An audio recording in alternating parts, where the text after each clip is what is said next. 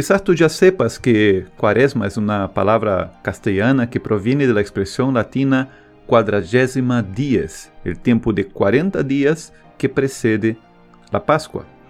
Pero pocas personas se preguntan por qué 40 días. Aún más, por qué algunos números en la Biblia guardan tanto simbolismo. ¿Cuál es el simbolismo del número 40? En la reflexión de hoy haré una introducción breve a la simbología de los números en el mundo antiguo y en el pensamiento bíblico. Con este episodio abrimos un nuevo capítulo en nuestras reflexiones cuaresmales. Veremos paso a paso la presencia del número 40 y su relación con los principales personajes y eventos de la Biblia. Empecemos preguntándonos, ¿por qué el número 40? ¿Cuál es el origen del simbolismo de ese número? ¿Por qué Dios y los autores sagrados han elegido ese número? ¿Qué tiene ese número de especial para Dios? Yo soy Ricardo Brás y te doy la bienvenida a más un episodio de Cuaresma con la Biblia. Entrenamiento bíblico con Ricardo Brás. ¿Qué son los números? Estamos acostumbrados a tratar los números como símbolos representativos de una cantidad o una magnitud. Pero antes que símbolos, los números son abstracciones. ¿Qué significa eso? Que los números existen primero en nuestra mente. Es primero su existencia está en nuestros en nuestro espíritu, es un concepto. La mente humana es capaz de crear ese concepto abstracto para lograr entender de una manera más ordenada la realidad que tenemos adelante, la realidad visible. Sí, los números son conceptos abstractos. Por ejemplo, si yo afirmo que hay cuatro puntos cardinales, si bien ya realicé un conteo en mi mente, el número 4 seguirá siendo una idea en mi mente. No será necesario escribirlo, no será necesario demostrar los cuatro puntos cardinales, basta con la idea de 4. ¿Qué hacen los símbolos numéricos? Lo que hacen los símbolos numéricos es representar de, la, de una forma concreta, gráfica, eh, esa información abstracta que está en nuestra mente. Y pueden ser expresados de diferentes, con diferentes letras, dichos de diferente forma, en diferentes lenguas, idiomas, ¿no? Pero el concepto es el mismo. Y aún más, existen números más abstractos que otros. Te doy un ejemplo. Imaginemos una canasta con manzanas en la cual podemos contar seis manzanas. Uno, dos, tres, cuatro, cinco, seis manzanas. Cuando decimos seis, estamos generando un concepto abstracto para indicar una determinada cantidad de cosas, en este caso de manzanas. Ahora bien, ¿qué pasaría si la canasta estuviera vacía? ¿Qué pasaría si adentro de la canasta no hubiera nada?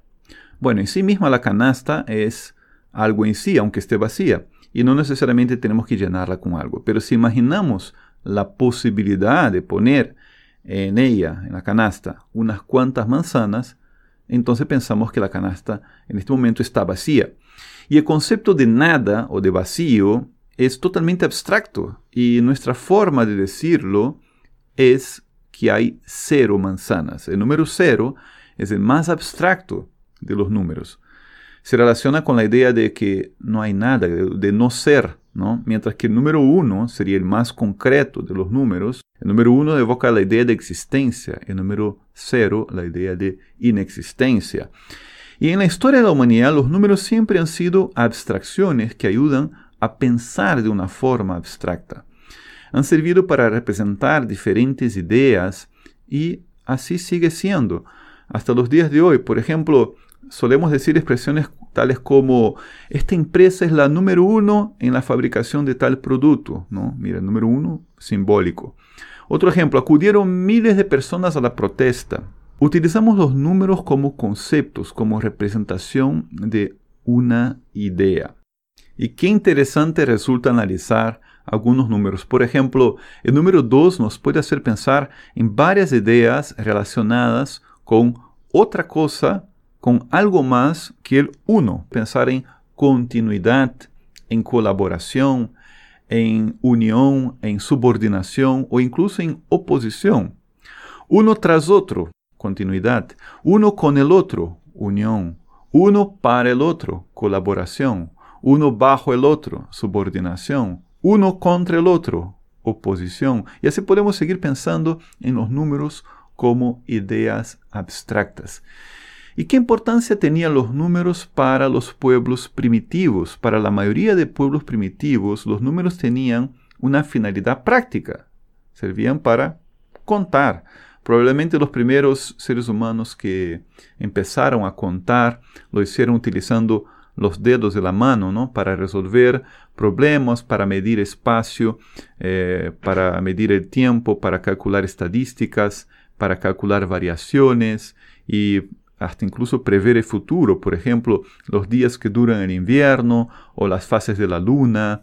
Al estudiar las culturas antiguas, vamos a percibir con mayor o menor intensidad la presencia de una simbología también religiosa o incluso mitológica relacionada con los números. El pensamiento filosófico primitivo también recibió la influencia de los números. Los egipcios, los persas tenían reflexiones basadas en la mística de los números. Entre los griegos, eh, los números de la matemática fueron determinantes en la experiencia de Pitágoras, este filósofo de la isla de Samos, que se asombraba con el universo y encontraba en los números una manera de examinar los misterios del universo y explicar la armonía del universo. ¿Y qué valor, nos preguntamos ahora, ¿no? ¿Qué valor tienen los números en la Biblia y en el pensamiento hebreo. En la Biblia muchas veces los números tienen el mismo significado que tienen hasta el día de hoy. Son simplemente números, sirven para determinar pesos, medidas, espacios de tiempo, eh, espacios físicos, etc. Pero en muchos momentos, en muchos momentos, los números en la Biblia portan aquella forma primitiva de abstracción. Es decir, porta un simbolismo que se nutre del pensamiento de aquella época. Dios ha querido revelarse en una época de la historia, en una región del mundo donde el pensamiento abstracto se valía muchas veces del simbolismo de los números. Y eso empieza a ser parte también del pensamiento bíblico, incluso del pensamiento judío y del pensamiento cristiano.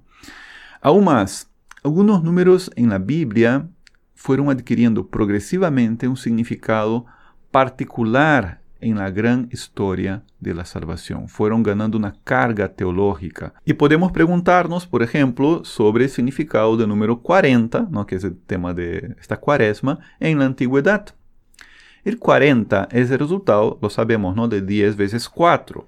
Entonces la simbología está relacionada con esos números, el número 4 y el número 10. ¿Y qué conceptos están siendo transmitidos con el número 4? Pensemos.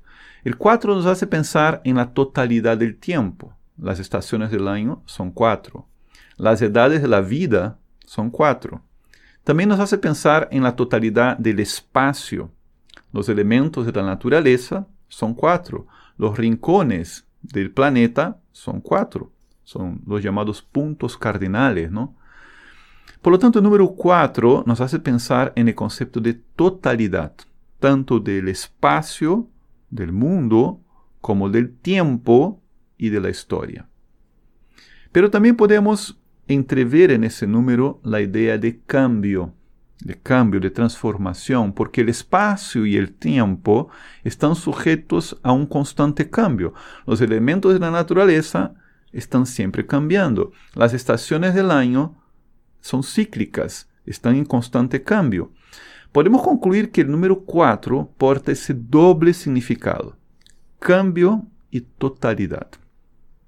Ahora bien, ¿qué conceptos están siendo transmitidos con el número 10? El número 10 también puede tener varios significados. En muchas ocasiones, el número 10 transmite la idea de una meta, de un, un reto a ser cumplido, de un conjunto de pruebas para alcanzar un premio. ¿no?